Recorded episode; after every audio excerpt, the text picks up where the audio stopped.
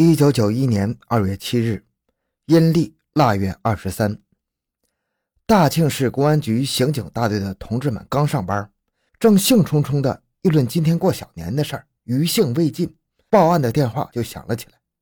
让湖路区发生了一起杀人案。大队长林国立带着八九个人赶到现场，这是一家综合的食杂店，店主邹兰英，女，五十六岁，正在和面蒸包子。被人用钝器从后面击中头部，当即死亡。二十六条的高档香烟和两百余元现金被拿走。由于凶手非常谨慎，现场找不到其他痕迹。所谓的食杂店其实就是以前的小卖部，是以经营香烟、酒、饮料、休闲食品为主。这些小卖部不少都只有一个窗口，买东西的人通过窗口和店主交流买卖货物，一般不会进入店内的。因此，警方觉得。凶手和受害者可能认识，才能顺利进入店内杀死店主，劫走财物。欢迎收听由小东播讲的《黑龙江大庆出了一个专门针对食杂店的系列杀人狂》。回到现场，寻找真相。小东讲故事系列专辑由喜马拉雅独家播出。除了对尸体做例行检验外，刑警队的同志立即对此楼的前后左右进行挨家挨户的走访，每两人包一栋楼。正忙得不亦乐乎，局里电话传呼林大队长，说郊区的兴隆牧场又出了一起杀人案。他布置了一番之后，又立即驱车赶往郊区。兴隆牧场杀人案历时十五天破获之后，林大队长返回，这时此案已经查访了四千余户人家了。大家也忙得每天只睡三四个小时的觉，却始终没有找到像样的线索。警方并没有轻易放弃，接着再查了很长一段时间，但是案件仍没有破获，九针未破。一九九一年五月二十四日，萨尔图区再次发生凶杀案，新发食杂店五十岁的女店主周慧芝，在上午九点多钟被杀了，一千余元现金丢失。据邻居反映，当时曾跑出来一个人叫门。大娘，开门！后边有人撵我。邻居有点奇怪，从窗子向外看了一眼。此人个头不高，顶多一米六，冒点头，穿西服，面目没看清，但是给人感觉很文静。此人随即就进了屋，邻居也就再也没有注意这件事了。从现场的状况分析，警方认为老太太正欲给人拿烟或者倒水，就被人从后面用钝器猛击后脑而死。后经检验。打击后脑的凶器是方头锤。当时邻居没有听到声响，直到十点多有人来买东西，高声喊人时，才发现店主已经遇害了。勘查人员从现场提取到三 K 的皮鞋印两枚，但可惜的是，此案也做了大量的工作，而没有找到凶手。七月二十六日，东风新村二单元十九号楼又发生一起杀人案，被害人李兰英，四十九岁，也是开食杂店的。大约有几千元的现金和若干条香烟被抢，因死者已经离婚单过，儿女们对丢失的物品也说不太清，也提供不出线索。从现场提取的三 K 皮鞋印一枚，打击的凶器与五二四案一致。走访邻居也反映看到过一个小个子、挺文静的青年来过这里。又是食杂店，警方明白凶手是专门针对食杂店抢劫的杀人狂魔。大家分析认为，看来凶手已经掌握了食杂店的规律和特点。店主一般多为妇女，上班时间又大多是一个人在家，所以凶手选择在食杂店作案。于是专案组将侦查重点转向了发案区的食杂店。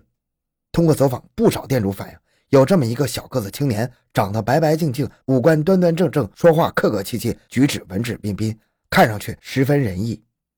这个小青年自称是工商局或者税务局的，来检查烟酒质量，查问高档烟的进货渠道。这个人说话非常内行，没有人怀疑他的身份。若问他会不会杀人，店主们都不相信他能杀人。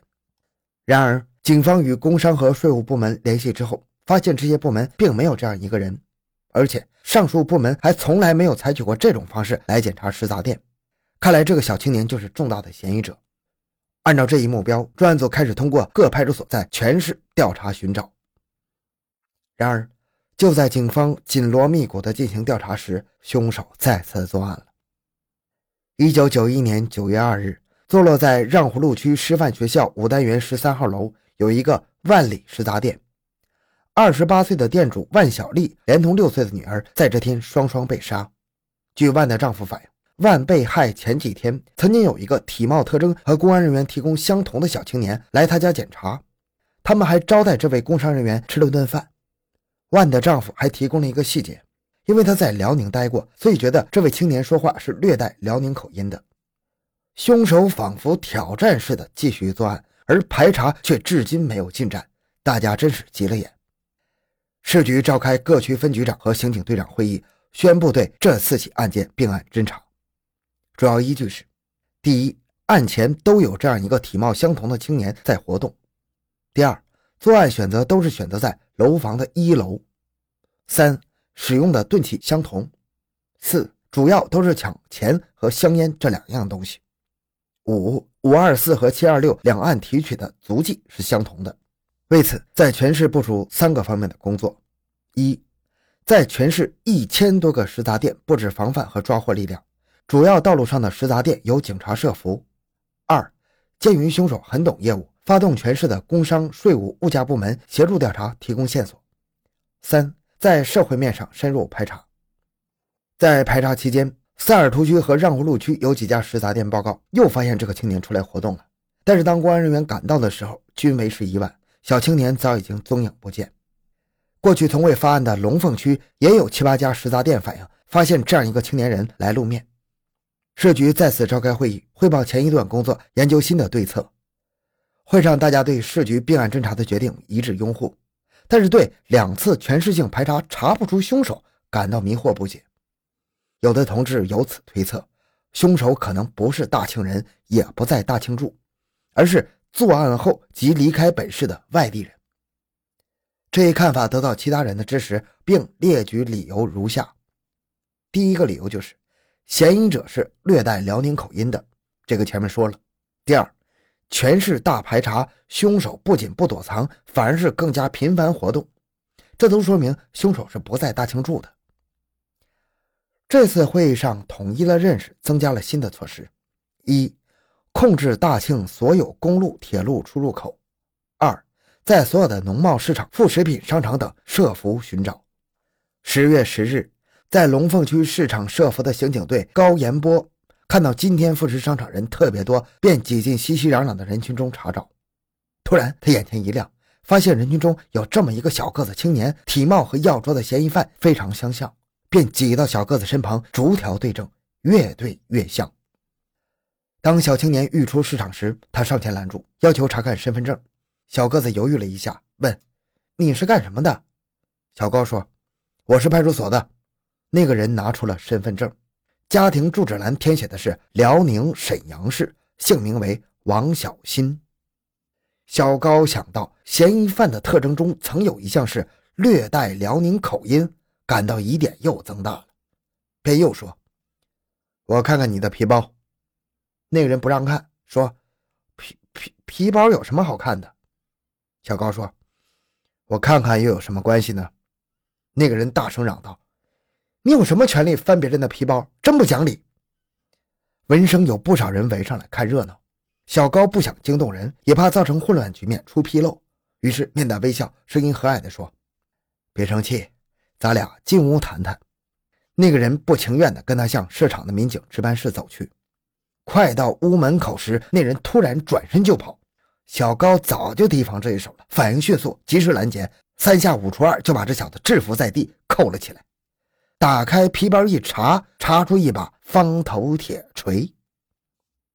小高掏出了对讲机，呼叫市局，立即派车将其押回。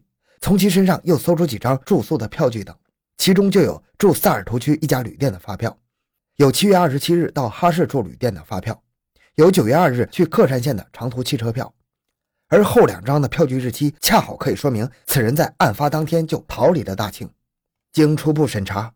此人来大庆是做皮鞋生意的，在萨尔图区一家旅店包了一个房间，长期居住，并在大庆勾搭上一名外地女青年，以谈恋爱为名领来同居。这个人的买卖很不景气，但是花钱却很冲。每次发案他都有作案时间，体貌特征与嫌疑人又是完全相符，方头铁锤也与被害人的伤口完全相符。经过一夜的审讯，此人全部供认了所犯下的四次杀人罪，其作案过程与分析推测的基本一致。至于为何杀人，他交代说，他二十六岁，是沈阳的铁路职工，为了发财，有业不就，做了一阵子小买卖，没挣着钱。其继母对他本来不好，见此状况更加看不起，动不动就奚落挖苦几句。他忍气吞声之余，听说贩卖皮鞋有利可图，就凑了一千块钱买些皮鞋到大庆贩卖。他在大庆有一个叔叔，听说他与家里人都闹翻了，也看不起他，不愿意留他落脚。皮鞋生意很不景气，今年二月想回家过春节，却连车票钱都凑不够，遂下决心作案。在此之前，他早有此念头，想过抢银行，不敢；想过拦路抢劫，又怕打不过别人。他这个人个子小，体重才八十多斤，恐怕抢别人不成，反被别人给收拾了。